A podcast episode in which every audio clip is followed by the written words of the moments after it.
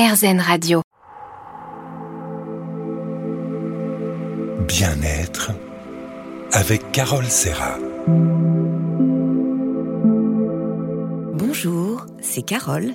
Alors aujourd'hui, nous sommes en compagnie de Laurent Stopnicki, auteur et compositeur de musique relaxante et méditative.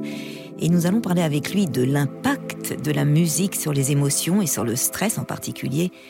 Et vous allez pouvoir découvrir et bénéficier du pouvoir relaxant de sa musique. Nous allons donc passer en sa compagnie une heure très zen. Nous recevons Laurent pour la sortie de ses albums Inner Travels sur les plateformes de streaming et Odayam. À tout de suite. Bien-être avec Carole Serra.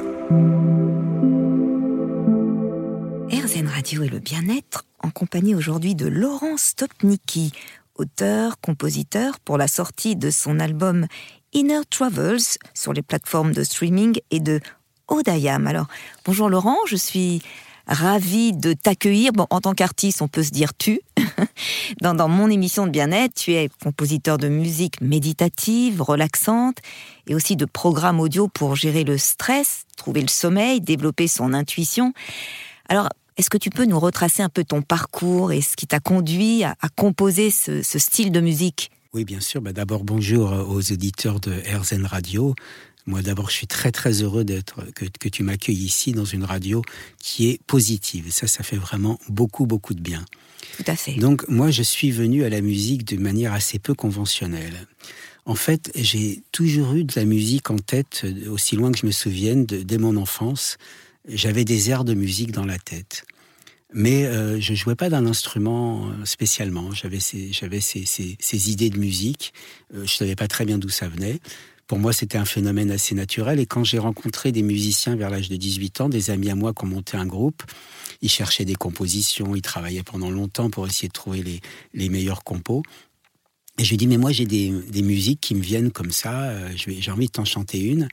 Et je lui ai chanté un air que j'avais dans la tête. Il m'a dit, mais c'est vachement bien, tiens. Il s'est mis au piano, il l'a joué une fois, deux fois. Il m'a dit, mais attends, euh, si tu as des musiques comme ça qui te viennent en tête, euh, bah, il faut que tu te mettes à, toi aussi à faire de la musique, à jouer du piano. Il faut que tu apprennes à, jouer d'un instrument de musique. Et c'est comme ça que je me suis mis assez, finalement, relativement tardivement, vers l'âge de 18, 19 ans, à, apprendre le piano et à m'intéresser à cet instrument exceptionnel qu'on appelle le synthétiseur, mais à l'époque, dans les années, à la fin des années 70-80, c'était une nouveauté qui m'a passionné. Alors, de, par ta culture, tu es plus enclin à faire de, de la pop au, tout début Au tout début, voilà, je me suis. Alors d'abord, j'ai écrit assez rapidement des chansons parce que je me destinais à être auteur plus que compositeur. Donc j'ai tout de suite eu des, des idées de texte. J'ai composé des chansons et je me suis servi du synthétiseur pour orchestrer ça. Ce que je trouvais extraordinaire, c'est que c'était un instrument qui avait des, possibilités euh, incroyables. Quoi. On pouvait, euh, c'était, c'était tout à fait nouveau. On pouvait explorer des sons et j'aimais déjà explorer les sons en fait. Alors pour qui tu as écrit au tout début de ta carrière? Alors au début, euh, j'ai fait des choses pour moi en tant qu'interprète. J'ai fait quelques singles, dont un qui a pas mal marché. Et puis après, c'est vrai que j'ai rencontré des interprètes. J'ai travaillé pour Julie Pietri, pour Diane Tell, pour Serge Guirao, un petit peu aussi pour Alain Chamfort et, et Delpech. J'adore Alain Chamfort. c'est sûr, il est exceptionnel. Et voilà, j'ai mené cette carrière de compositeur de, de, chansons, mais aussi de musique de documentaire, euh, de musique à l'image. Et alors, tu as eu un parcours de vie un peu étonnant. Euh, notamment toute une histoire avec le Japon. Les Japonais t'ont adoré. Oui, c'est vrai que là, ça a été, voilà, euh, puisqu'on parle de l'itinéraire, le Japon a eu une influence énorme sur la, suite de ma vie et de, mes compositions musicales. En travaillant avec le Japon, en faisant des albums là-bas, j'ai découvert un pays qui m'a fasciné, fasciné par sa culture, par le par justement ce côté zen qui n'est pas forcément apparent quand, y est, quand on y est au début, mais après on découvre les temples, toute cette culture, euh, la bienveillance, la compassion, des, vraiment des, valeurs orientales et japonaises qu'on a un petit peu oubliées en Occident. Et ça m'a beaucoup influencé. Et de retour en France, en fait, j'ai mis ce bagage euh, zen dans mes musiques, et c'est là que j'ai commencé à explorer les, des sons euh, pour trouver des textures sonores particulières, pour, pour créer des musiques qui apaisent. Ce qui est fabuleux, c'est qu'un Japonais avait découvert un, 45 tours de toi dans une boutique en France et il en a fait un, succès au Japon. Oui, absolument. On peut dire que tu es rentré dans les charts là-bas. c'est pour ça que j'ai, qu'en effet, j'ai pu rester un peu plus longtemps au Japon et, et m'initier à leur culture, en fait.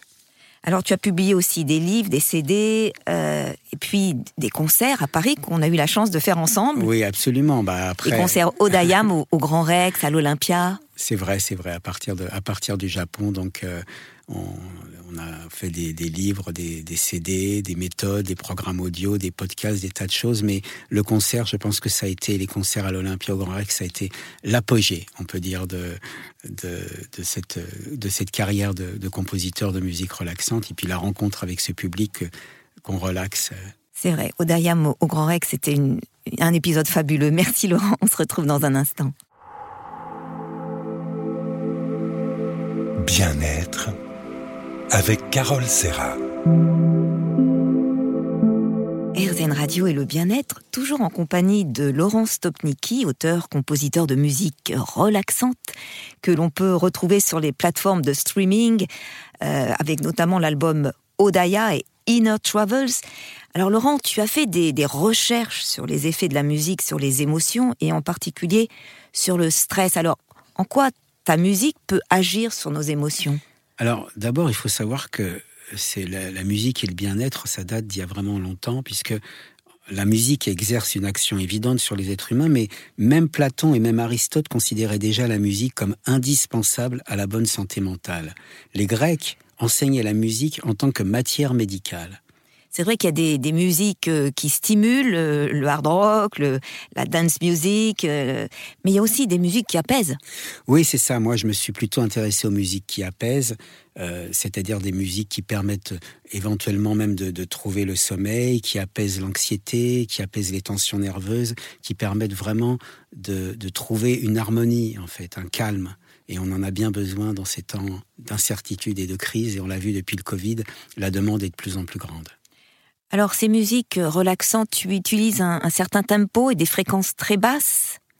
Oui, ça dépend alors évidemment du besoin, mais on peut se servir en effet de fréquences basses. Mais moi, j'ai été euh, très influencé, on en parlera peut-être, par, euh, par ce que j'appelle l'écoute amniotique.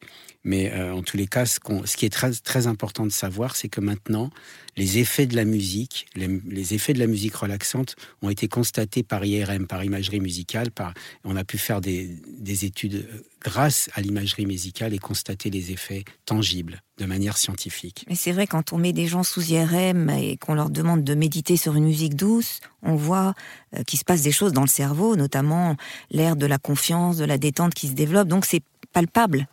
Oui, et puis ce qui est vraiment très intéressant maintenant, c'est que la musicothérapie entre dans les hôpitaux. C'est-à-dire qu'on l'utilise par exemple pour des malades qui sont anxieux avant une opération, ou pour, par exemple pour des malades qui ont été opérés du cœur, on leur passe des musiques douces. Après, ça les aide vraiment euh, à récupérer en fait. C'est génial. Alors maintenant, on va passer un extrait d'une de tes chansons que j'ai l'honneur d'interpréter, Ayom, une chanson douce, sans langage, au langage universel.